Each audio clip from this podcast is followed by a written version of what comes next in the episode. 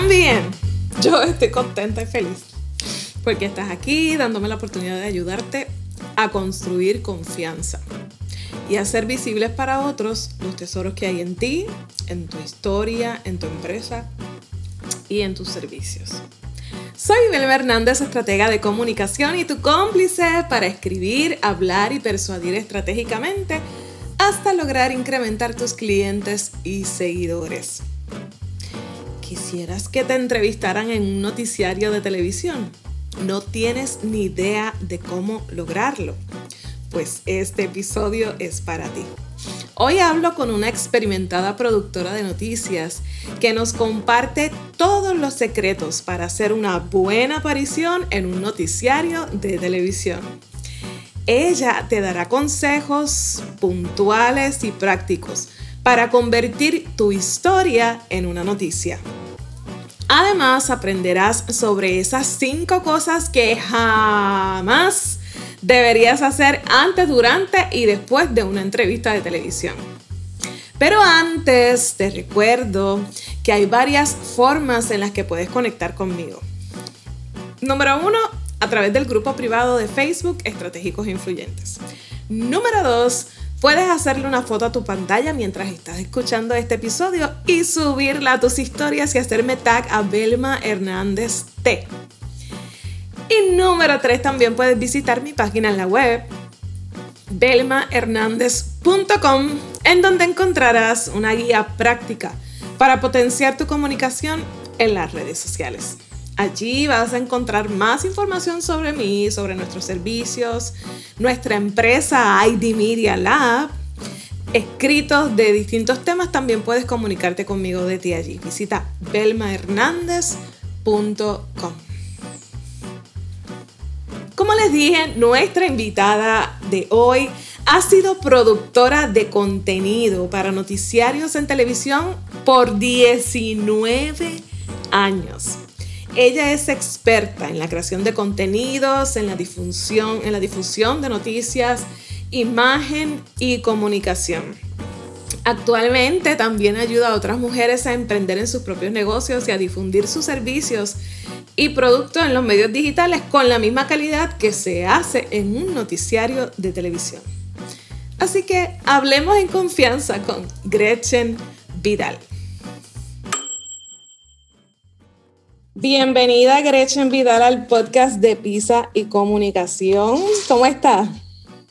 Saludos, todo muy bien. Gracias por invitarme a, este mundo de podcast que gracias a ti descubrí hace un poco de tiempo, así que eh, muy entusiasmada con, la oportunidad y con poder conectar con muchas personas que, como yo seguimos lo que es la, la vena de la comunicación. Antes de entrar al tema que nos trae por aquí hoy, me gustaría preguntarte que nos cuentes si te gusta la pizza. ¿Cómo te ah. gusta? Pues mira, a mí me gusta mucho la pizza, pero en mi casa, usted sabe que salimos en familia y la pizza es algo que une a la familia literal. Pues somos eh, una familia bien diversa en la pizza porque mi, mi esposo no le gustan los vegetales a mí me gustan los vegetales y a mi hija no le gusta la pizza. Pues cuando vamos a comer pizza, es como, son como, esas salidas como que en unión familiar, pero cada cual come lo que le gusta. A mí me gusta de la pizza que tiene de todo y pues mi esposo es un poquito más selectivo, así que él es más... Así que esa es mi experiencia con la pizza cada vez que vamos a, a comer una.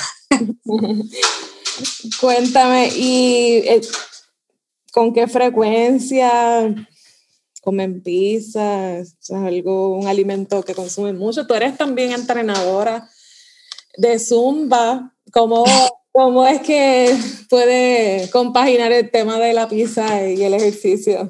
Pues mira, yo tengo la ventaja que, que no soy de las que me como una pizza completa. Sí me gustan, pero me puedo comer mi, mi pedacito, mis dos pedacitos, dependiendo de cuándo me la estoy comiendo. Eh, yo te diría que como una vez al mes, quizás vamos a algún lugar donde podemos comer una pizza hecha como que profesionalmente, pero en mi casa tengo una maravilla que encontramos, pues no es quizás la recomendación general, pero vienen unas pizzas ahora que son hechas con base de coliflor. Esta onda vegetariana, vegana, keto, eh, que es muy buena. Así que esa es la que tengo ahora mismo en mi congelador. Súper. Qué bien. Ya se puede disfrutar de la pizza y comer saludable. Eh, cuéntanos un poco de tu historia con la comunicación. Ya nos contaste de tu historia con la pizza. Ahora, cuéntanos de tu historia con la comunicación. ¿Cómo es que surge ese interés por el tema de la comunicación? Pues mira, desde que tengo recuerdo, eh, yo te diría que a los 13 años recuerdo haber ido a un campamento de verano. Yo iba a campamentos de verano literal todos los veranos. Eh, y recuerdo que cuando yo tenía 13 años fui a un campamento y en ese campamento eh, hicieron un periódico, era, un, era un campamento de una semana, ah, y se hizo un, periódico. Y yo participé en ese periódico eh, y yo creo que a partir de allí como que conocí ese mundo en detalle porque usted sabe que, que la, en el crecimiento educativo te, te dan asignaciones de buscar noticias según los temas. Así que esa es una, era, una dinámica pues ya conocida para mí, ver el periódico, escuchar el radio con mi, con mi abuelo cuando me llevaba a la escuela. Así que siempre estuve un poco ligada a lo que eran las noticias por alguna, por alguna razón, pero cuando tuve esa experiencia colaborando con ese periódico de ese campamento, a mí me gustó mucho. A tal punto de que recuerdo que luego en la escuela intermedia eh, se hizo un periódico eh, escolar de la clase de inglés, que no era mi primer idioma, pero en ese momento fue donde surgió la oportunidad de hacer un periódico. Y desde ahí en adelante, cada vez que tuve alguna oportunidad en la escuela de participar en algún tipo de publicación, periódico, anuario, algún tipo de escrito, eh, siempre yo estaba participando y cuando se acercó el momento de escoger eh, la carrera que iba a estudiar, yo sabía que era comunicaciones. Yo no sabía ni cuáles eran las profesiones quizás, no sabía qué hacía un productor de, televisión quizás, pero yo decía que yo me veía en el mundo de las comunicaciones. Y pues en esa edad que tú estás descubriendo lo que tú quieres hacer en el futuro, pues, pues para todas las, todos los jóvenes es un poco complicado. En mi caso, yo sabía que mi, mi universidad tenía que ser la que gracias a Dios, finalmente fue Sagrado Corazón acá en San, Juan. Y, fue un reto a nivel de, nuestra familia, ¿verdad? Porque es una universidad que, es un poquito, no, es cara, pero pues sí tiene, tiene sus retos en, la cosa económica. Y pues yo soy de un pueblo en el sur de Puerto Rico que se llama Yauco. Así que eh, mi crecimiento fue totalmente una chica normal, de pueblo, eh, bien activa, yo estaba participando todo el tiempo en las cosas que me gustan, lo que era el baile, el teatro eh, y en mis clases regulares de la, de la, escuela. Así que cuando me tocó eh, evaluar qué iba a hacer en mi futuro, pues mi, mi decisión fue estudiar allí y gracias a Dios mis papás me apoyaron y pude estudiar allí comunicaciones con el grado de comunicación general, que en aquel momento se podían combinar diferentes eh, concentraciones. Eh, y, lo que me enfoqué fue en lo que era periodismo y también un poco de lo que fue eh, producción de anuncios. También lo, lo estudié y pues nada, por ahí vino mi, mi, mi conexión con, con la comunicación de donde empezó. Interesante. Yo siempre digo que a los niños tenemos que ponerlos a, todo tipo de experiencia de manera que ellos puedan tomar una decisión de acuerdo a la experiencia y, no lo, y no a lo que le cuenten otras personas sobre X o Y profesión. Así que aquí vemos un ejemplo de, del resultado de esa exposición temprana al tema de las comunicaciones. Luego de que completas tus estudios, ¿cómo es que entonces te introduces en, en, en el campo laboral de las comunicaciones? Pues en, mi proceso en la universidad yo decidí no hacer práctica. Eso es algo que se le ofrece a, a los estudiantes universitarios y quizás muchos de ellos aprovechan esa oportunidad para ubicarse, ¿verdad?, en algún medio de comunicación. Cuando yo estaba estudiando y terminando mi, mi bachillerato, yo todavía no, no sabía en qué medio me iba, me iba a enfocar. Me gustaba mucho el mundo de la, de la redacción para, para medios, me gustaba eh, periódico, me gustaba revista, eh, me gustaba entrevistar, me gustaba escribir, me gustaba, me llamaba la atención mucho también lo que es la televisión, pero no estaba definida. Lo que sí hice fue que cuando terminé de estudiar, que me gradué, rápido preparé mi resumen, lo llevé a todos los medios que, que me llamaba la atención, ¿verdad? Que tenía el acceso. Y en el caso de, de Guapa, donde finalmente pues se me da la primera oportunidad y comienzo, llegué allí porque tenía eh, amigas, colegas, compañeras de estudio que habían hecho su práctica allí y se quedaron trabajando en, el, en la estación.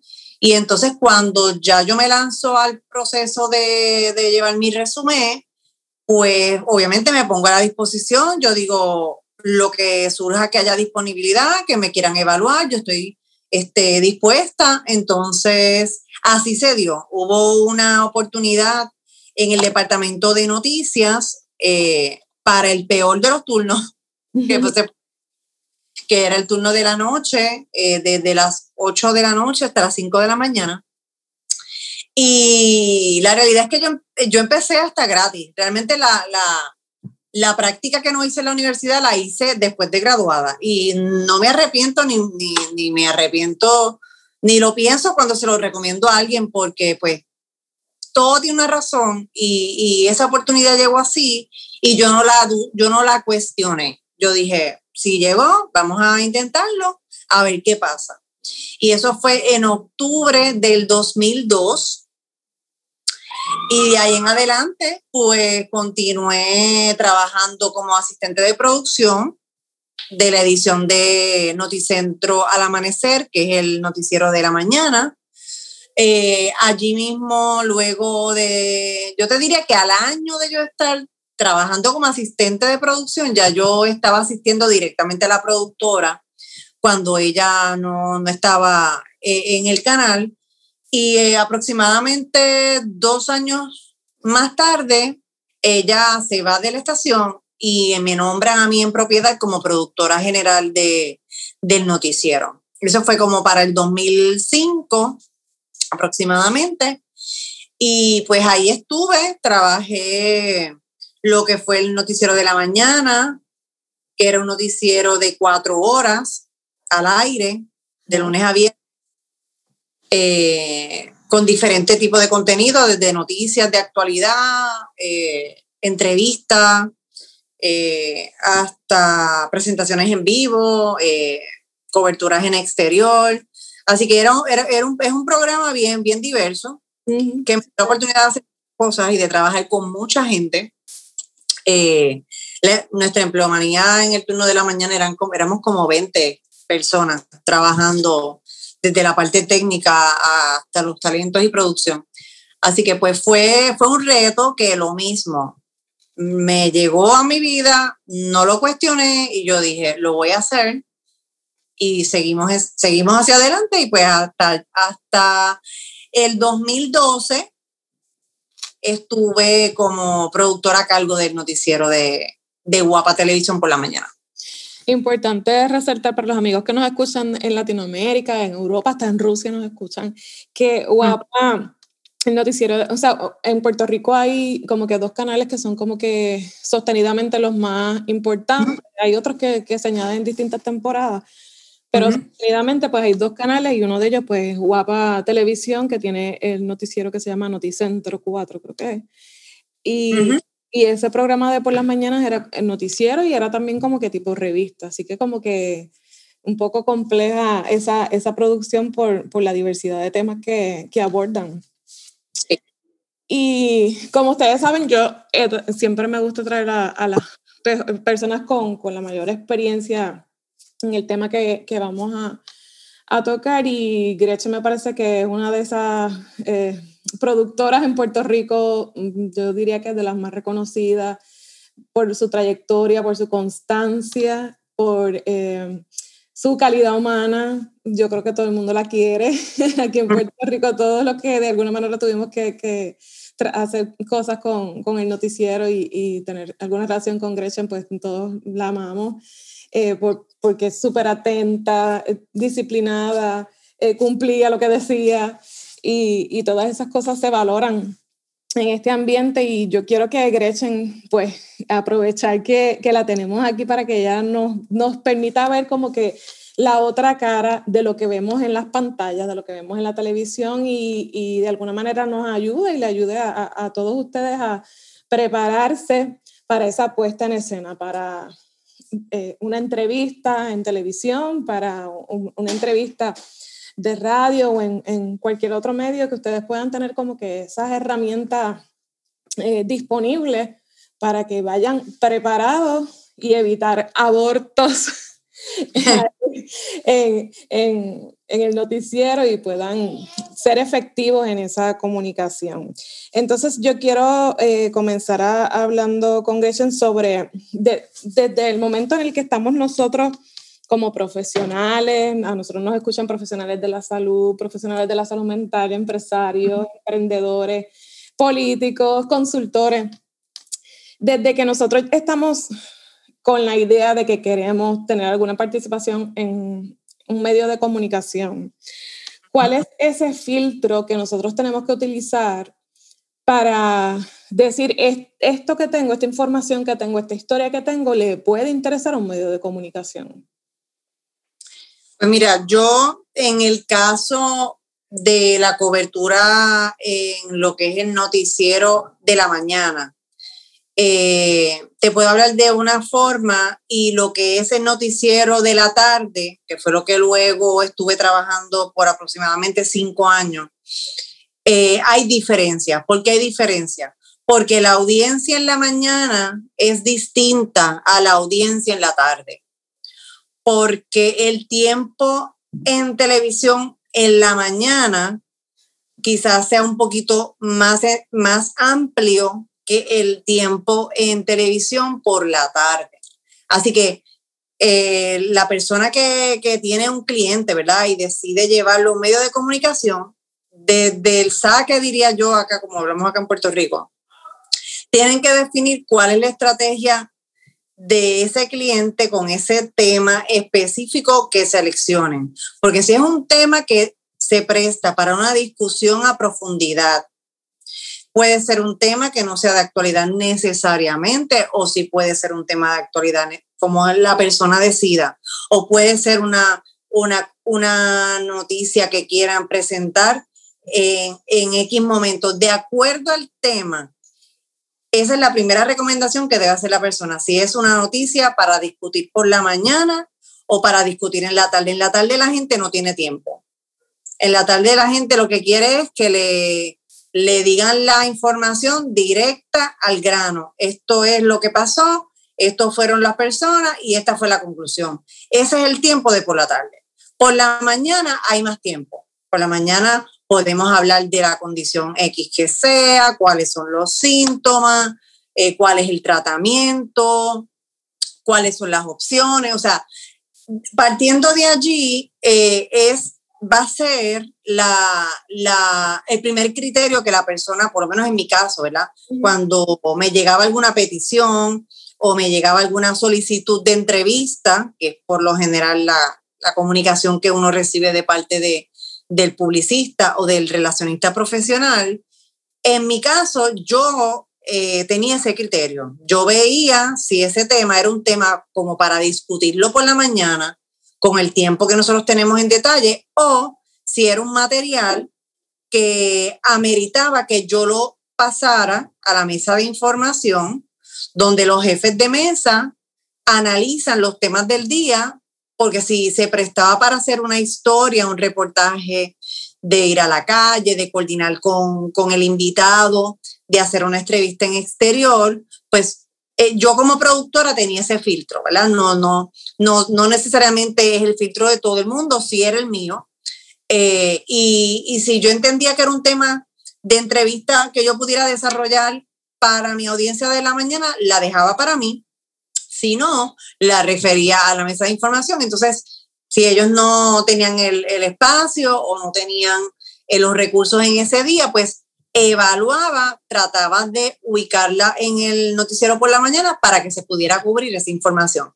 Ya yo sabiendo qué tipo de información era, si iba a tomar eh, más tiempo, menos tiempo, si requería eh, elementos visuales como una tabla de información adicional, unos videos, eh, una, no sé cómo le dicen en otros lugares, pero nosotros le decíamos reels, donde tuviéramos una una muestra de diferentes eh, imágenes que pudieran complementar lo que iba a ser la entrevista.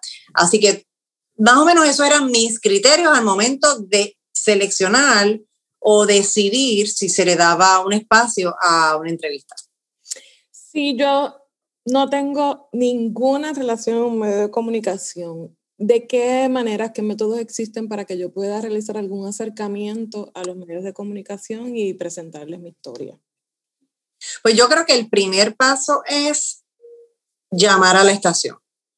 Cuando alguien me hace esta pregunta de cómo pueden hacer para llegar a un medio, pues yo sí tengo muchos contactos, pero usted sabe que hay contactos que pues son respetados y que uno no está autorizado a darlos por allí. Así que yo siempre digo, llama al canal, llama al periódico, y pide hablar con la división que a ti te interesa. Si tú te interesa la división de espectáculos, pues llamas al periódico y, y pides que te comuniquen con, con la, el área de espectáculos. Si llamas a la estación, eh, pide que te comuniquen con el departamento de noticias, pide que te comuniquen con el programa X. O sea, esa es la primera, ¿verdad? El primer consejo que yo les doy.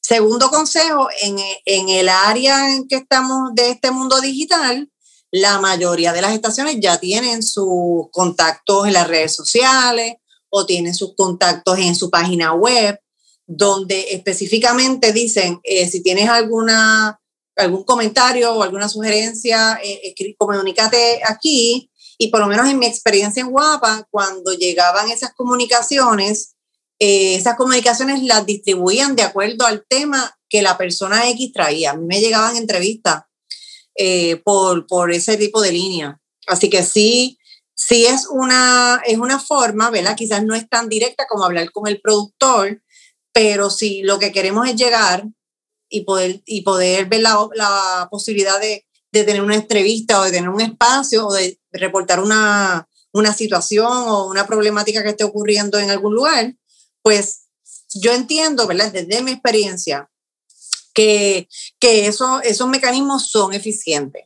A mí me funcionaban, no sé cómo ahora esté ocurriendo, me parece a mí que la, en la parte de redes sociales están siendo bien responsivos también. ¿Quién decide sobre la información y la atención que se le da a esa información? Porque mucha gente le hace los acercamientos al periodista, pero no necesariamente el periodista es el que va a decidir sobre la cobertura de una noticia. ¿Cómo es pues, eso? En los diferentes medios de comunicación, pues sí, sí hay una estructura, ¿verdad? Hay un organigrama de, de, de quién toma las decisiones, porque la parte del periodista, el reportero, el que va de la calle a trabajar la nota, esa es la parte más vulnerable, porque es la que se expone al rechazo, al insulto o, al beneplácito, dependiendo de cómo esté la situación. Así que sí hay una estructura de mando, ¿verdad? Ese reportero, ese periodista va a un lugar donde su jefe de información, su jefe de mesa, como le llamen en el medio, le dice a dónde tiene que ir, con quién tiene que hablar y cuál es el tema. Eso, el periodista debe salir de la estación con esa información. A menos que sea otro tipo de nota, pues que surgió de momento o algo, pues ya ahí cambia. Pero sí hay una mesa de información que hace este análisis que quizás yo estoy un poco explicando, eh, que analiza las actividades que hay en el día, porque siempre pues, se emite un calendario de actividades de los diferentes eh, alertas de prensa de, de, los eventos que hay, tanto en gobierno como en tribunales, eh, actividades privadas. Los publicistas y las agencias envían invitaciones a, los diferentes eventos que tienen.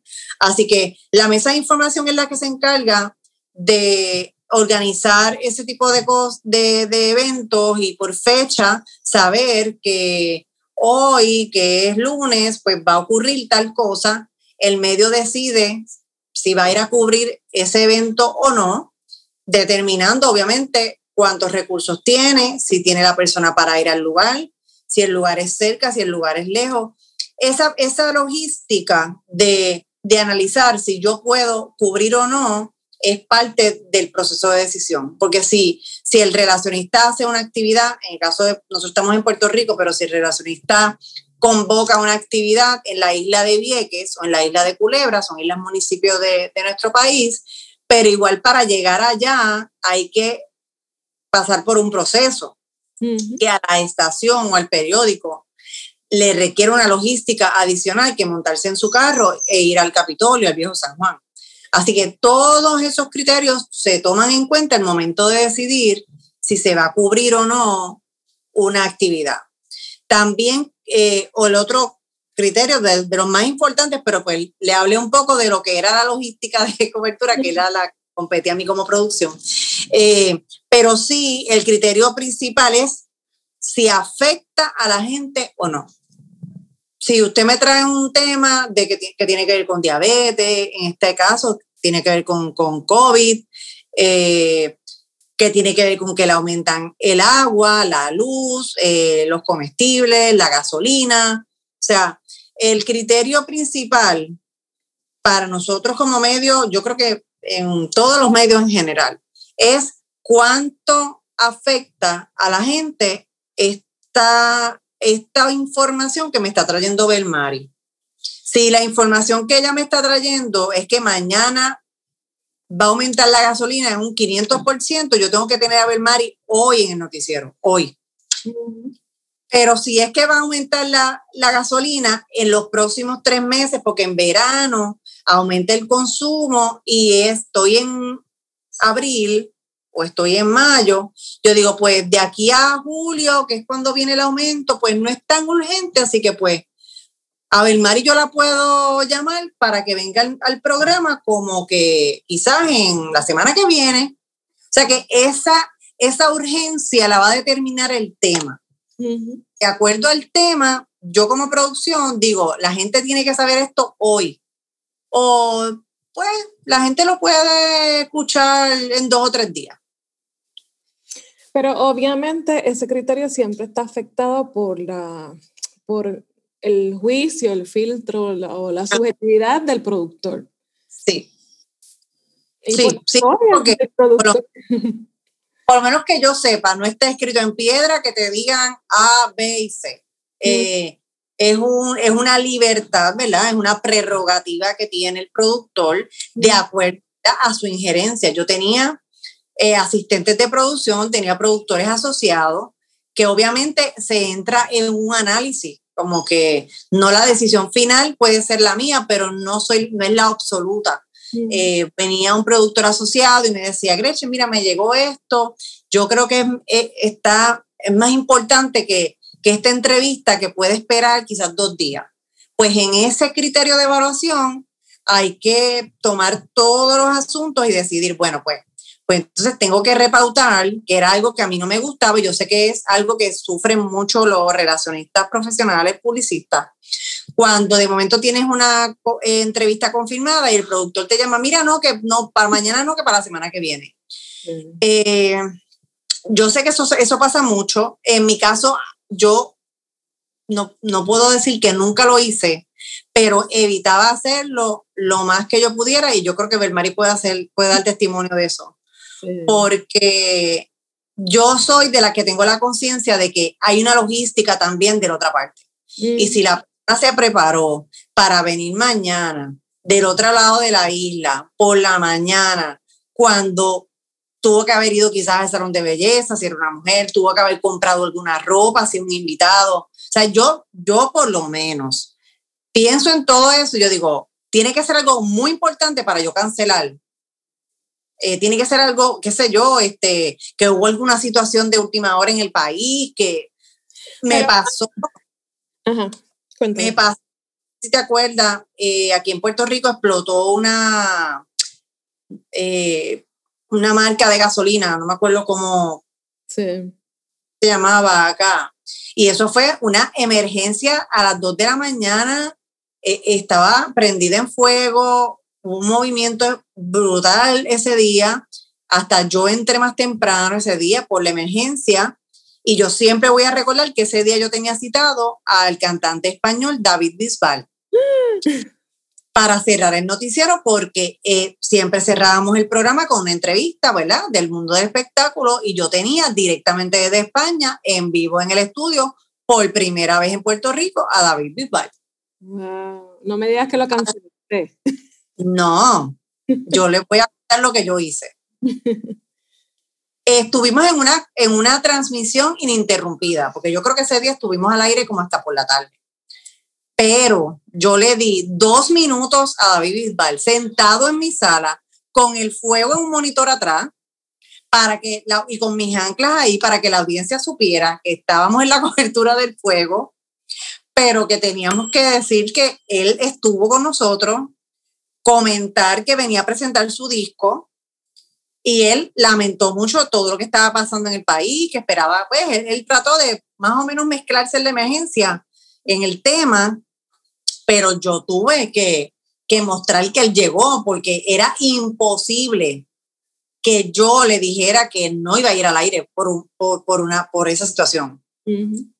Pero fíjate que... que, perdóname, el programa de la mañana se prestaba para eso, quizás por la tarde era un no, pero en la mañana puedes jugar con, con esos elementos, yo me aproveché de eso.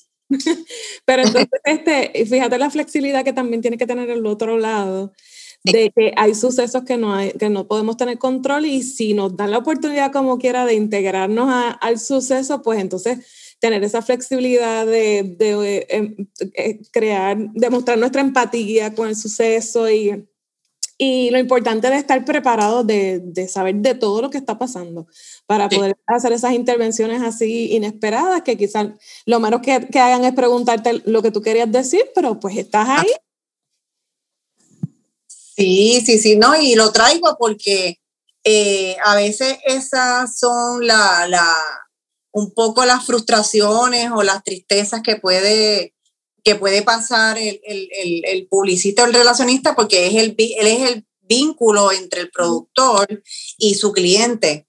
Pero es importante también que el cliente entienda esta, este aspecto de la industria, que hay mucha gente haciendo la misma petición, solicitando el mismo espacio y está de la parte de la producción hacer un análisis, ¿verdad? De cuáles son los temas que la audiencia necesita saber eh, hay, también hay entrevistas que son eh, auspiciadas, que obviamente estamos en, en, medios comerciales, según en un periódico usted ve una columna auspiciada por X marca, pues en televisión también hay espacios de entrevistas donde esas entrevistas auspiciadas y viene el recurso a hablar de un tema. Así que siempre, siempre también eso es una opción. Eh, los medios son canales comerciales y cuando usted decida, usted puede ir y se comunica al departamento de ventas y, evalúa, ¿verdad?, cuáles son las opciones que hay para usted comprar su espacio y pueda decir el mensaje que quiere llevar. Pero siempre que esté en un noticiero, la prerrogativa de, preguntas es, eh, la conduce el, el, entrevistador, el reportero, el periodista, no la domina el entrevista, eh, la persona que va a estar siendo entrevistada. Esto incluye políticos, esto incluye jefes de agencia, esto incluye artistas. Siempre se, se toma como bien las preguntas guías que somete el, el, el, que trae el recurso, ¿verdad? Eso es bueno, es importante. Me dice a mí como productora en qué línea se preparó la persona.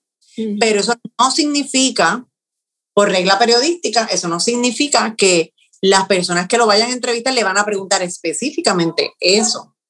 Así que también es parte de, del análisis es bien importante, ya entrando en el tema de la preparación, eh, si, es viable eso, que, que, se entreguen unas preguntas guías o que se entregue algún comunicado de prensa, ¿de qué manera nosotros pudiéramos prepararnos para tener un, una entrevista más efectiva y, y, que logremos los objetivos que, que tenemos ambas partes?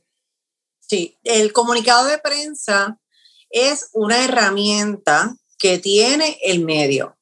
El, comunicado de prensa debería ser publicable como si fuera una noticia, sin tener que pasar por el filtro de ninguna de ningún medio. O sea, un buen comunicado de prensa debería ser publicado tal cual, porque ahí el profesional de las comunicaciones está haciendo ese comunicado con los elementos que, quiere comunicar, punto, que quiere publicar. Eh, sí, el medio de comunicación se reserva el derecho de hacerle alguna alteración, de cortarlo, de, de reducirlo de acuerdo al espacio, pero en mi caso, el, el recibir un comunicado de prensa conjunto con que tengo este recurso disponible para abundar sobre este tema, me ayuda porque tú me estás dando el comunicado de prensa antes de que lo publique. O sea, tú el mismo día que lo difundiste, nadie lo ha sacado al aire o nadie lo ha sacado en un periódico porque si lo enviaste hoy, maybe lo, lo ponen en la, en la parte digital, pero si lo tiran en la versión impresa, corre mañana. Así que yo como medio de comunicación en televisión o en radio todavía estoy a tiempo para tener ese recurso primero. Y si yo recibo un comunicado que me dice, tengo este recurso disponible para cubrir este tema y ustedes me dejan saber, ahí está, está abriendo la, la puerta para yo poder comunicarme con el relacionista y decirle, me interesa este tema, ya en mi caso era para el otro día, pero pues también si fuera algo bien importante, podría ser para el noticiero de la tarde. Así que sí, el comunicado es importante eh, y debe ser corto, debe ser un comunicado de una página, tampoco comunicados de cuatro, cinco, diez páginas, porque pues no lo van a leer, nadie lo va a leer. Te soy sincera. No, y eso es lo que queremos evitar con esta entrevista que le estamos haciendo a Gretchen, que nos echen al zafá con las propuestas que, que enviamos. Entonces, en cuanto a... es bueno tener. te digo que no no te digo que no la, no te digo que no la tengas. Lo que, lo que sí es que tú sabes, Belmari, que, que son muchos los press kits que tú en tu trayectoria tienes que haber preparado. Y son los press kits que yo vi en el zafacón. Sí. Y es dinero, y eso es tiempo, y eso es esfuerzo, porque sabes que no es que la persona o yo no lo quisiera ver, es que no tuve tiempo. Claro. o sea, que esos criterios también, pues el, el, publicista tiene que tenerlo en cuenta, ¿verdad? ser, ser conciso, directo al grano, al grano con lo que quiere alcanzar de mi atención, este, si quiere tener algún detalle, porque los comunicados también a veces son creativos y los ponen en unos elementos creativos, eso también lo puedes hacer, pero yo, recib, yo recibía comunicados que era el comunicado, el trasfondo, la biografía, el disco, los discos anteriores, entonces era como que yo, yo a mí me daba pena, porque era mucho dinero que yo sabía que habían invertido en un solo press kit. Yo no me quería imaginar a cuántos medios llevaron ese mismo press kit. Pues entonces, ya que estamos hablando del zafacón, ¿qué, ¿qué características tiene que tener ese comunicado de prensa o esa información que estamos enviando para que ustedes no la echen al zafacón? O sea, ¿qué ustedes estaban pendientes? ¿Qué les llamaba la atención? Pues yo te diría que los mismos criterios. ¿Cuánto afecta a la gente? ¿Cuánto le interesa a la gente ese asunto? cuánto, cuánta prioridad puede tener un, un, material cuando tú me lo traes. Porque lo que para ti puede ser lo más impresionante de, la esquina, para mí puede ser como que, eh, bueno, pues está, es pasable, es aceptable, pero no me mata. Mire, cuéntame cuando veían la frase de publicación inmediata. Pues eso, eso realmente será como un cliché. Ya, yo no, no le hacía mucho caso. Había gente que se ofendía. Era como que yo no voy a publicar eso ahora. Yo no tengo que publicarlo cuando tú me digas. Pero la realidad es que pues son, son jergas de, de, de los medios y pues se ha ido modificando, pero la realidad es que al final lo que tú miras es el tema, cuándo es, a qué hora y si puedo ir o no. Eh, por lo menos en televisión, eh, cada segundo cuenta. Así que si el publicista me envía una convocatoria a las 8 de la mañana y la conferencia es a las 9, ya yo te digo que no voy a ir. Así que cuando son convocatorias, ideal es enviarlo el día antes, por lo menos. Sí, sí, y si puede enviarlo dos días antes, es mejor. Y si es algo muy importante que no van a convocar hasta el mismo día, comunicarse directamente con la mesa de información para hacer la gestión, no es para garantizar que te van a cubrir, es simplemente para que el, jefe de mesa lo tenga en cuenta de que eh, tal día va a haber esta actividad temprano, así que pues si requiere a ellos una logística porque les interesa cubrir la, la actividad, pues que sepan que tienen ese evento. Y eso como medio, ¿verdad? Pues te ayuda a proyectarte porque estás teniéndome en cuenta para yo poder cubrirte. Así que esto es un teamwork. Entonces, cuando llega ya ese día de la entrevista en el estudio, ¿cuán importante para ustedes es el tema de la puntualidad? ¿Cómo se deben manejar las personas cuando llegan allí? ¿A ustedes les gusta recibir regalos? ¿No les gustan los regalos? ¿Les ofenden? O sea, ¿cómo, ¿cómo es esa dinámica ya cuando llega el día de la entrevista? ¿Qué es lo que debería ocurrir? Bueno, pues en cuanto a las entrevistas y la puntualidad, en nuestro caso, se convoca al, recurso media hora antes de la entrevista que va al aire. Por ejemplo, si la entrevista era a las 8 y 30 de la mañana, se le pedía al recurso que llegara a las 8 de la mañana al canal para que pues pasara por un proceso de ubicarse en el estacionamiento, de llegar hasta la estación, hasta la redacción, eh, de ahí va al, área de maquillaje, se le daba un retoque, ¿verdad? Verificando que, que, estuviera aceptable para ir al aire. Un elemento bien importante es la vestimenta. En radio, quizás la, la vestimenta puede ser más casual. En televisión, siempre se tiene que tener en cuenta cuál es el código de vestimenta de ese programa. Eh, yo no permitía gente en pantalones cortos, ni en chancletas o sandalias. Eh, y obviamente, pues eso tú, tú le haces la advertencia al publicista o al relacionista dependiendo de quién sea. Si es alguien que tú no conoces, pues le, hay que decirle, ¿verdad? Las cosas como son para evitar, evitar malos ratos. Pero si es alguien que ya sabe, pues, pues, pues esa, esa tranquilidad por lo menos uno la tiene pero la vestimenta es bien importante y el arreglo personal para lo que es televisión, tanto para el medio como para la persona, porque si la persona sale fea, desarreglada, brillosa, todos esos elementos van a decir, ay Dios mío, pero ese producto no se dio cuenta que esa persona ni se peinó, porque ni tan siquiera es que hablan de la persona, hablan de la producción, por lo menos en mi caso. Yo cuando veo esas entrevistas al aire donde tú ves al recurso brilloso o todo desaliñado, como que no les dio tiempo ni a acomodarse la chaqueta, pues todo eso para mí, ¿verdad? En mi experiencia, y soy un poquito piqui y fuerte con esas cosas, eh, denota un poco de dejadez de la parte de la producción. Eso es un detalle que yo siempre este, tuve bien en cuenta y eso te lo da la puntualidad. Si la persona llega a tiempo, a la hora que se cita, todos esos detalles tú los puedes cuidar. Si la persona llegó última hora, que era a las 8 y 30 que va al aire y llegó a las 8 y 25, pues se olvida, se olvida el maquillaje, se olvida la vestimenta y se sienta como está. ¿Qué pasa? Que cuando pasan esa, esos abruptos de que la persona se siente como está, pues la calidad del aire va a bajar. Así que yo como productor tengo que evaluar si elimino la entrevista si le digo a la persona, no, llegaste tarde y mira esa ropa, no vas al aire.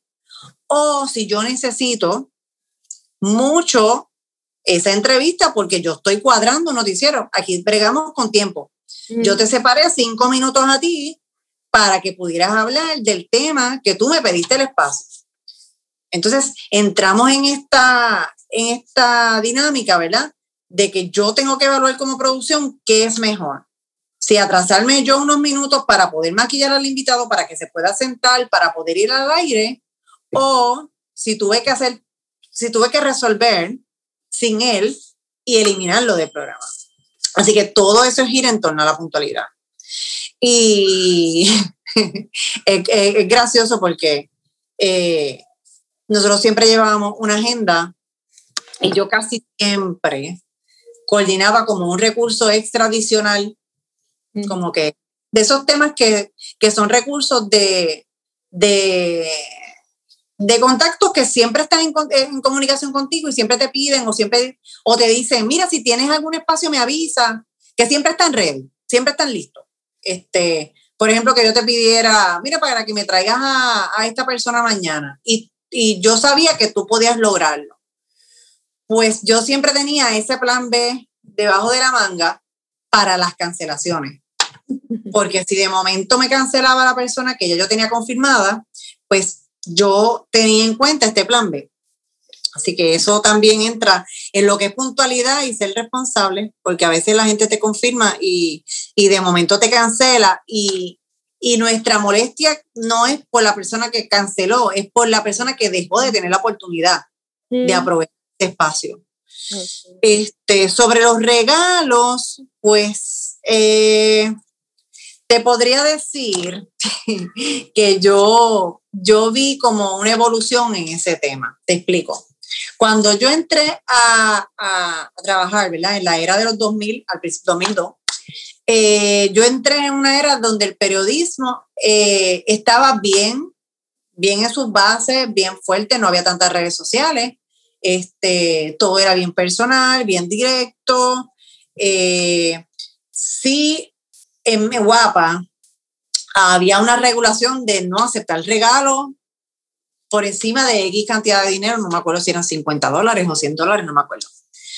Así que partiendo de allí, pues no eran muchos los regalos que se recibían, pero sí se recibían en, en Navidad. Eh, yo te diría que para, la, para las madres, para el Día de los Padres, eh, para diferentes, ¿verdad? Como temporadas del año, sí se recibían regalos. De que obviamente llegan al canal y ahí la persona, pues, decide si no, lo, si no, los, este, si no los va a usar o no. Eh, pero la mayoría de los regalos eran cosas funcionales, que sea bolígrafos o, libretas profesionales eh, o alguna, algún comestible, qué sé yo, chocolate, galleta, que son cosas que se manejan rapidito. Eh, eso a nadie le molestaba. eh, también yo creo, ¿verdad?, que las cosas se toman de quien vengan, porque si es un regalo, como te estoy diciendo, me llevaron las galletas que tú estás haciendo en tu casa y llega con una tarjetita de que soy emprendedora y me dedico ahora a hacer galletitas. Pues mira, yo como productora, yo déjame, ay, mira, me mandaron esto, déjame probarlo. Si me gustó el producto, si me gustó la presentación, en, esto, en esta actualidad, pues entonces me entraría a su Facebook o a su Instagram a mirar qué hizo en redes sociales. Y ahí yo, en mi experiencia como productora, que igual soy mamá, consumidora, trabajadora de la, de la comunicación, eh, yo en mi criterio voy a decidir contra esta muchacha que darle la oportunidad. Esto sería un buen reportaje o una buena entrevista porque ella puede inspirar a más mujeres a hacer lo mismo. Así que sí ese regalo, porque pues yo no lo compré, me llegó. Sí ese regalo que viene acompañado con una información de valor, que es el comunicado de prensa con esta historia de esta mujer, eh, sí me puede llevar a mí como productora a tomar la decisión de darle entrevista. Como puede ser todo lo contrario, que las galletas eran un desastre, que la presentación llegó súper fea, que, que, la tarjeta estaba mal escrita, o, o que llegó simplemente la galleta llegó la galleta y me la dejaron ahí. Pues yo me la como, pero yo no entendí que era para yo coordinar ninguna entrevista. Mm. Así que el regalo viene como un esfuerzo acompañado de un comunicado, pues dependiendo de la intención, pues yo te diría que, que se, se, procesa, ¿verdad? Porque seguimos siendo personas, seguimos siendo ciudadanos. este, una cosa no se desvincula con la otra.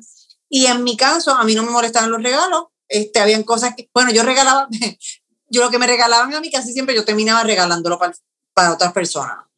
Así que este, ahí en todas las relaciones yo me imagino que llegan, llegan pizza, llega pollo, llegan galletas, llegan donas. Este, las, las redacciones son áreas de mucha comida, porque llegan muchas muestras. Fíjense este, que, que Gretchen dijo algo importante y es que en estos tiempos, pues de inmediato queremos conocer algo más sobre esa persona que está haciendo el acercamiento, vamos a ir a sus redes sociales y vamos a averiguar qué hace y cómo lo hace. Así que bien importante que haya congruencia en ese mensaje que nosotros le llevamos a los medios tradicionales de comunicación y nuestras redes sociales. Sí, eh, totalmente. Gretchen, tengo mil preguntas, yo creo que vamos a tener que hacer dos o tres episodios más, porque ah. Estabas hablando ahorita de la vestimenta, quería preguntarte un poco rapidito sobre los colores, qué colores tú recomiendas a la hora de ir a una entrevista en televisión, que igual sucede en las redes sociales cuando hacemos los Facebook Live o los Instagram Live. ¿Qué, colores tú recomiendas para las cámaras? Pues si la entrevista es para el programa en la mañana, la recomendación son colores vivos eh, tratar de evitar el blanco y tratar de evitar el negro. Esa es la recomendación general. Obviamente pues, va a estar sujeto al gusto de la persona, pero mi recomendación es evitar los prints. En televisión se ven muy feos, eh, quizás a simple vista se ven bonitos y la persona le gusta, pero en, en televisión no retratan bien. Eh, en el caso de las mujeres tampoco nos favorece, así que yo siempre me, voy con la sugerencia de que el negro es un color seguro, ¿verdad? Para la persona pues que tiene unas libritas o algo y quiere verse, o igual está bien y quiere verse más estilizada, el negro como base y encima una chaqueta de un color sólido siempre es una buena proyección para lo que es una entrevista en televisión. Eh, igual en el caso de que fuera una entrevista que va a ser para un reportaje y va a salir en la edición de la tarde, que luego lo repetirán por la noche, que lo repiten por la mañana también. Tratar de mantener una imagen, ¿verdad? Que vaya de acuerdo a lo que se está diciendo, que si estoy hablando de ejercicio, pues que yo tenga una ropa de ejercicio, que si estoy hablando de salud, pues que tenga una ropa apropiada para lo que pues yo espero de un profesional de la salud. Así que volviendo al tema, a lo que hablaste de la congruencia, eh, la imagen con la ropa, con la ropa que tú te pones, eso es vital para la imagen que tú estás proyectando y no es cuestión de vanidad, eh, no tienes que ponerte los zapatos más caros, ni la chaqueta más cara, ni las, ni las pantallas más costosas, es lo que se vea eh, que mejor que vaya de acuerdo a tu mensaje, tampoco que distraiga. O sea, esas, esas pantallas enormes con los 80 colores o, o, los aretes bien grandes, o sea, eso se lo podemos permitir a las artistas, y a la gente que, lleva ese tipo de cosas, si usted trabaja un artista, pues ya usted sabrá cuál es la imagen que ese, ese cantante tiene, pero igual tiene, tiene que verificar el código de vestimenta de ese medio, porque, por ejemplo, yo no te puedo contar de que tenga mucha memoria en ese tipo de incidentes malos, pero me pasó de cantantes que me llegaron con minifaldas que cuando se sentaban era, tenían que cruzar la, la, la pierna antes de ir al aire porque no había forma. Y, y, es una artista famosa, tú no puedes decirle nada, pues ¿qué puedo hacer? Pues cierro un poco el tiro, eh, o me llegaban con escote pronunciado. Entonces, eso tú se lo puedes permitir quizás a un artista, y, no es que se lo permitas tú, la audiencia lo tolera. La audiencia como que no lo, no lo, no lo mata tanto. Pero yo no puedo tener una dentista ni una experta en finanzas, ni una jefa de agencia con un escote o con una minifalda, porque tengo que cuidarla. Si lo hace, tengo que cuidarla. Y no se, va, no se ve bien con su proyección profesional. Entonces, ¿qué, ¿cómo ejecuta ese invitado que ustedes dicen? Lo tengo que invitar otra vez. ¿Qué cosas hace? ¿Cómo se desenvuelve? Eh, ¿qué, dice que ustedes, que ustedes concluyen? Lo quiero otra vez en el noticiero. La clave es la preparación y el dominio del tema. Hay, hay recursos que, que, que el publicista te los vende, no, porque es que ella es experta en todo lo que tiene que ver con los lazos y con los y con los cortes de cabello. Eso es, con ese, con ese trasfondo, uno le da la entrevista, la persona viene, ella se, ella se sienta y a la primera pregunta se tranca. Eh, o habla en mono, o, o contesta en monosílabos, sí, no, pues más o menos, poquito largo. Y entonces cuando la entrevista no fluye, porque el invitado no habla, porque el, el, la el periodista lo que hace es que planta la pregunta. Está de la otra parte que aprovecha la oportunidad para decir lo que quiere decir. Porque si, si yo te pregunto tu nombre, tú me contestas. Y ah, bueno, y, y, cómo, y, y, cómo, este, ¿cómo te sientes de estar aquí? Pues estoy bien. Entonces empieza esa dinámica de pregunta y respuesta en monosílabo. Ahí se acaba la entrevista. Ahí está el productor en el control jalándose los pelos, como decimos acá, porque es una entrevista que no fluye, que no amarra a la audiencia, que el espectador está diciendo, pero ¿de dónde sacaron esta persona? Este, es, es el corre-corre, porque pues estás buscando tratar de salvar la imagen del programa, pero igual es como este cuestionamiento, ¿cómo me traes este recurso que no estaba listo? Porque mi, mi recomendación para cualquier experto en el área de publicidad o relaciones públicas, no tiren a su cliente a una entrevista si no hay en televisión, si no ha hecho mínimo una entrevista de radio en una estación regional, mm. por lo menos es importante que lo que tú dices, esa experiencia previa a, un medio nacional que a veces la subestiman y como, como no es un medio nacional, pues no la quiero hacer, pero es que te sirve de práctica, de esa experiencia. Sí, sí. porque ese sustito, ese, ese frío olímpico, e, ese miedo, lo tienes que soltar en otro lugar que no es el medio de comunicación que te van a ver millones de personas. O sea, yo, te, yo, yo como, ¿verdad? Yo, yo, yo fuera relacionista publicista, yo a mi cliente no lo voy a llevar a exponerlo a una audiencia de millones de personas cuando no ha hablado nunca más que conmigo. Pues yo lo llevo a esta entrevista pequeña o le coordino medios que son amigos, ¿verdad? Hay medios, usted sabe, usted, usted hace relaciones con todos los medios, ¿verdad? Y usted pues puede entrar en una confianza, decir contra Gretchen, este, trátamelo bien, que es la primera vez, pues yo como periodista, obviamente, lo voy a manejar y voy a escribir la nota de acuerdo a lo que yo sé que él quería decirme. Pero esa, esa comunicación tiene que estar presente con el publicista y con el periodista, ¿verdad? No tiene que ver nada con manipulación, simplemente es pues que, que somos humanos y que uno como periodista tenga la consideración de que era la primera vez. Pero en televisión la audiencia no perdona. Así que si usted lo hace mal, se cierra las puertas y es bien difícil que si, la, si el productor vuelve a tener un espacio, lo llame, porque no se va a arriesgar dos veces a que pase eh, la mala experiencia que tuvo que pasar. Así que la primera impresión en televisión es, es, la, pues, es la primera y puede ser la última. Ya para, para, ir cerrando esta conversación, tú tienes más como 20 años de experiencia ya, ¿verdad? En, en, como productora. Bueno, cumplo 19 ahora este año. Cerca de 20 años.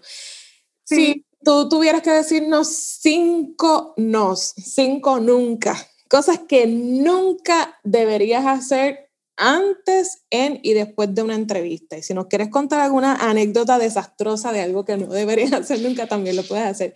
Eh, ¿Cuáles serían de tus 20 años de experiencia esos nunca hagan esto, esos cinco nunca? Bueno, me dijiste que eran los cinco nunca, antes, durante y después de la entrevista. Ok. Lo primero que te puedo decir, porque viene a mi mente, nunca le des un beso o le des la mano al entrevistador. Uy. Nunca. Porque eso, eso le da un mensaje a la audiencia de que ahí hay algo cuadrado. Ahí hubo como, ah, pero ellos son amigos, pero ahí habrá una amistad. Entonces, eso ya la audiencia lo puede interpretar como que ahí el tema está arreglado. La gente no sabe la, gente no sabe de qué usted va a hablar o si, si voy a hablar de que, por ejemplo, está el, gobernador o, está un jefe de agencia o está un político, que usted sabe que a veces la, la gente no los quiere mucho de entrada, y le da la mano a ese periodista que tiene la credibilidad, que es el que viene a ser el fiscalizador del pueblo. Entonces ahí hay como un contrasentido. Perdóname, te interrumpí. No, no, no. Pues por lo menos de entrada, eso es lo que pienso, que, que a mí no me gusta, me choca y, y, según yo, yo lo recibo, yo entiendo que la audiencia también eh, lo hace y, y, pues fue, fue como que la forma, ¿verdad? Ha sido la forma de, ha sido mi librito.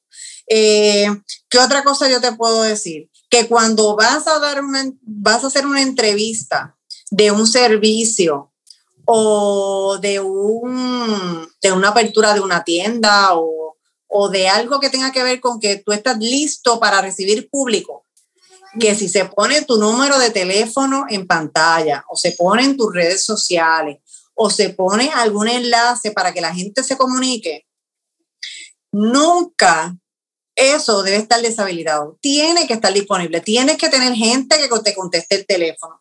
Tienes que tener personas que te manejen las redes sociales y que estén eh, pendientes a la respuesta inmediata que va a tener la audiencia a tu entrevista, porque si no perdiste el tiempo. Ahí llevo dos. ¿Qué otra te puedo decir? Eh, durante la entrevista, todo el tiempo debe ser genuino. No tratar de aparentar lo que no se es, no, no tratar de usar palabras que no, que no las usan. Entonces ahí es que empieza el recurso como a trancarse cuando no le sale el vocabulario, cuando trata de, de buscar las palabras donde no las tiene. Así que durante la entrevista tiene que fluir eh, el, el, el, la conversación en la línea que tú te preparaste. Si te preparaste para hablar de comida, pues no trates de hablar en francés o hablar en portugués, habla, en, habla la conversación de la cual te preparaste. Y si el reportero o el periodista te está tratando de cambiar el tema y tú estás perdido, pues tratar de buscar, buscarle la vuelta, eso le toca el recurso, porque a veces el periodista te puede sorprender y te cambia un poco el tema y, y ahí es donde los recursos se tambalean, como que ¡Ah! yo, no me yo no me preparé para eso. Pero si tú logras darle la vuelta a lo que sea que te haya dicho el periodista y lo llevas a tu tema, ahí se salva la entrevista, que también no pasó muchas veces. Porque eso también este, tiene que ver con la creatividad del reportero o del presentador. Si es un presentador bien, bien pícaro, que, que, que usted sabe que le busca chispa a todo, pues usted tiene que ir listo, ¿verdad? Para eso. Eh, ¿Qué otra cosa te puedo decir? Cuatro. ¿Cuál sería la cuatro? Estoy jugando con los elementos del antes, durante, pues. Yo creo que el elemento de la confirmación y cancelación es bien importante. Porque si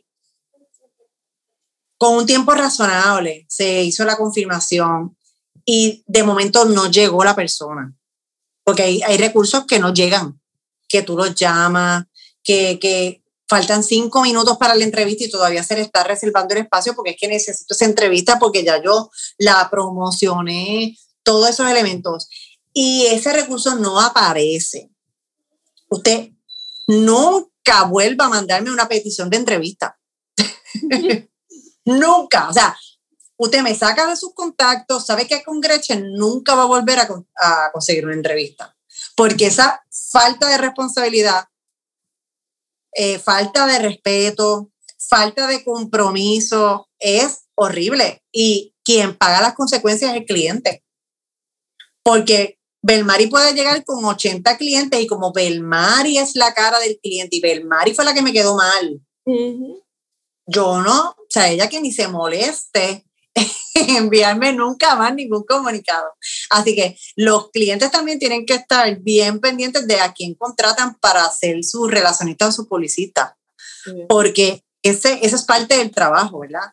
Eh, si fue una situación de, eh, del, del, cliente que le pasó o algo, pues, pues ya quizá, pues ahí, pues, pues podemos quizás llegar a un happy medium, pero eh, nunca se desaparezca. O sea, nunca se desaparezca, tiene que dar cara, tiene que darle la cara al ser productor y decirle qué pasó.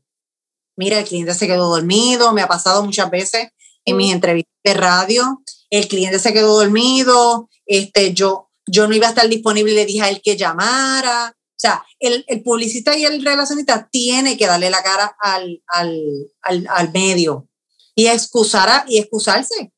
Oye, este, es de humanos errar, eh, no somos perfectos, pasan cosas, pasan situaciones y al final todo el mundo resuelve porque pues yo también resolvía y pues uno busca cómo cuadrar el tiempo en el aire, que es un reto, pero se logra, para eso, para eso también somos productores, para ser creativos y, y bregar en las emergencias, pero nunca se debe uno esconder del medio, porque en algún momento nos vamos a encontrar. Tú me vas a necesitar en algún momento y yo te voy a necesitar, así que es mejor estar en las cuentas claras, decir qué pasó y pues nada, ya a la vez que ese programa termina, terminó y ya mañana cubriremos otros temas, se hablarán de otras cosas y pues si tú no llegaste en el día que te tocaba, puede ser que esa entrevista ya murió, porque quizás el tiempo de, cubrir ese tema era ese día. Así que pues yo creo que ya cubrirlos nunca. Me falta una, una última cosa. como un híbrido. Para, que, ustedes vean que esta entrevista no fue preparada. que estamos hablando de la realidad. Ese, esa última cosa que nunca deberían hacer. Puede ser de la vestimenta, puede ser de, de lo que digan, nunca decir algo, no sé. Pues fíjate, yo creo que en, en lo que eh, tiene que ver con televisión, ¿verdad? Que es un medio tan, tan selectivo, eh, nunca rechazar una oportunidad. Hay veces que los relacionistas están insistiendo, insistiendo, mira, tengo a este, tengo a este, tengo a esta persona, tengo... Y cuando el medio está con el espacio, mira, este, me surgió este espacio para mañana, que te digan que no. Eh, eso es un nunca. O sea, nunca rechaces una oportunidad. Importante. Gracias. perdón, para ser explicar esto que puede ser un poquito tricky o, o que no piensen que hace contrasentido con lo que he dicho anteriormente. En mi caso y en mis cosas que yo hago, cuando a mí me llega una oportunidad, aunque yo personalmente no la pueda hacer, yo no ah, yo nunca digo que no. Y eso puede ser un defecto o una virtud. Porque si yo no puedo hacerlo, yo voy a buscar quien lo haga, porque la oportunidad me llegó a mí. Y yo no sé si el que te lo ofrezcan al lado va a tener los recursos tan buenos o los recursos que yo tengo para atender esa necesidad.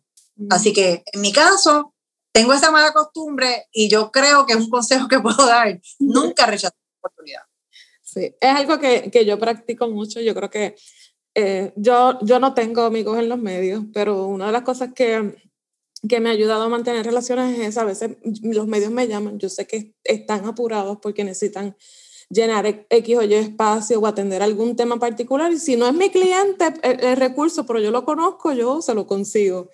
Eh, y, y, trato de nunca dejar e, esas oportunidades así sin atender porque pues, pues entendemos cómo, cómo funcionan los dos lados y, y eh, tienes toda la razón. Nunca debemos rechazar una oportunidad y si no lo tenemos nosotros, pues lo buscamos. Buscamos quien pueda satisfacer esa necesidad. Eh, Gretchen, mucha gente piensa que entrenarse en el área de las comunicaciones es solo para los que se van a dedicar a la comunicación específicamente, pero la realidad es que eh, las comunicaciones nos ayudan en todas las áreas de nuestra vida tener esas destrezas, esas habilidades de comunicación.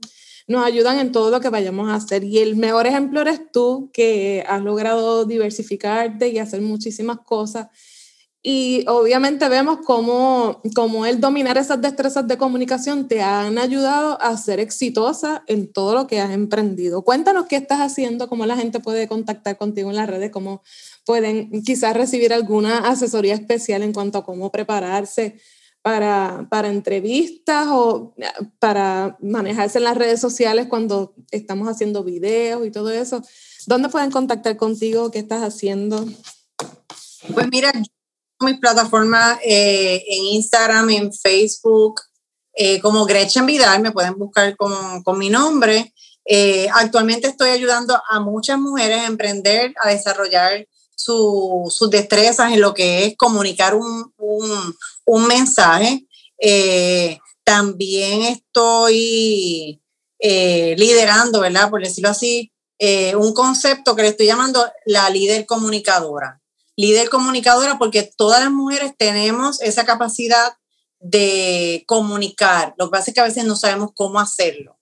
Entonces, todas, ¿verdad? En alguna forma somos líderes en nuestra casa, eh, de nuestras finanzas, de nuestra familia, de nuestro trabajo. Así que un poco combinando esos elementos, dándole las herramientas a, la, las chicas, ¿verdad?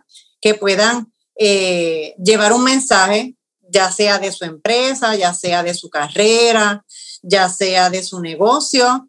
Eh, y en este momento específicamente, pues estamos trabajando lo que es la, la publicidad, dar a conocer, la promoción, de lo que es un concepto con un proyecto innovador que es la industria de la belleza con las pestañas magnéticas, que es algo que me llegó a mí y me gustó mucho y, y lo vi como una oportunidad para más chicas que pudieran beneficiarse tanto del producto como de la oportunidad de emprender y estamos ayudando a muchas mujeres con, con eso. Definitivamente, y te ha ayudado a destacarte esas destrezas de comunicación que has desarrollado. Por eso todos tenemos que, que tener esa apertura de de utilizar estos recursos que tenemos como Gretchen para aprender un poco más sobre la comunicación, porque definitivamente que eso nos va a ayudar a ser más asertivos en esa transmisión de nuestros mensajes, independientemente de cuál sea el mensaje. Algo que, que me gustó mucho que Gretchen dijo al inicio es que la audiencia de, de, la televisión en la mañana y de la tarde no es la misma. Y eso sucede con todos los medios que utilizamos. Tenemos que, que saber que las audiencias son distintas, los públicos son distintos y nuestro mensaje tiene que adaptarse a ese escenario. Y con ese pensamiento cerramos porque con todo esto que está haciendo Gretchen eh, en el Zumba, en la belleza, eh, en las comunicaciones, pues ella ha demostrado esa particularidad de, de, lo que son los públicos y los intereses. Y la frase que repetiste mucho que todos nos debemos eh, llevar hoy es cuánto, si, si, eso, si, eso, si esa propuesta que nosotros tenemos, si esa historia que nosotros tenemos que contar, afecta a la gente y cuánto afecta a la gente. Yo creo que esa es la primera pregunta que tenemos que hacernos porque la misión de nosotros debería ser entonces encontrar una solución a esos dolores de la gente, a, eso, a, cómo afecta a la gente y, llevarle esa solución, llevarle esa alternativa a esos públicos. ¿Algo que quieras compartirnos para cerrar? Bueno, pues aprovechando que esta es una plataforma para mí súper novedosa, que es el mundo de los podcasts, que solamente lo que pues están escuchando es mi voz. Eh, está amarrada a lo que es las redes sociales, así que sea muy cuidadoso y cuidadosa con lo que usted publica. Eh, su página de red social refleja lo que es usted, refleja lo que usted comparte, refleja todo lo que usted le da like, así que en esa conciencia estamos también comunicando, así que eso es un tip adicional, ¿verdad? Que, le puedo dar eh, como comunicadores porque eh, a veces el comunicador quiere separar lo que es su parte profesional de la parte personal, pero en esta era no hay divisiones, es una sola persona. Así es, somos una sola pieza y la integridad genera confianza y eso es lo que queremos lograr, que la gente confíe en nosotros. Gracias Gretchen por estar conmigo. Ojalá que podamos repetir esta experiencia, ya sea en tu podcast o en el mío. Ay Dios. Gracias por estar y por, por regalarnos tu tiempo. Gracias a ti por la oportunidad y yo encantada cuando tú guste y tu audiencia lo, lo quiera, por aquí estaremos. Gracias, bye. Recuerda que primero que todo debes responderte la siguiente pregunta. La información que quiero compartir, que quiero difundir, que quiero llevar a un medio de comunicación, ¿cuánto afecta a la gente? No puede ser lo que a ti te importa y lo que a ti te afecta o a un pequeño grupo. Tienes que procurar que lo que tú quieres compartir sea algo que tenga un efecto en la masa, en la mayoría de la gente. Segundo, dependerá de tu preparación y dominio del tema el que te vuelvan a invitar a un canal de televisión, a un noticiario de televisión. Y las cinco cosas que jamás debes hacer cuando te preparas o cuando ya estás en una entrevista. Primero, nunca saludes con un beso al entrevistador frente a la cámara. Nunca vayas a una entrevista si no estás listo para atender las peticiones de los clientes que te van a llegar. Nunca mientas ni adornes las palabras. Nunca te escondas de un medio de comunicación y nunca rechaces una oportunidad que habías estado solicitando. Estoy tan contenta de que te hayas quedado conmigo hasta el final de este episodio. Valoro mucho tu tiempo y tu atención. Me importa tu desarrollo y tu crecimiento. Por eso te espero en el próximo episodio, en mi página web, en mi grupo privado de Facebook Estratégicos Influyentes, porque yo quiero seguir conversando contigo. También recuerda suscribirte o seguir este podcast para que cada vez que salga un nuevo episodio la aplicación te avise que está disponible y no te pierdas ninguno. Déjame tus reviews, tus comentarios, temas que te gustaría que discutiéramos aquí, te prometo que te voy a leer. Comparte con otros este contenido, ayuda a otros también a transformar su comunicación. Recuerda que la gente necesita volver a confiar. Sé que tú eres una de esas personas en las que se puede volver a confiar. Por eso, recuerda que para construir confianza social en tus productos y tus servicios debes ser emotivo, transparente y consistente. Y no olvides que si tienes algo que decir, dilo estratégicamente porque tú eres el mensaje. Hasta la próxima.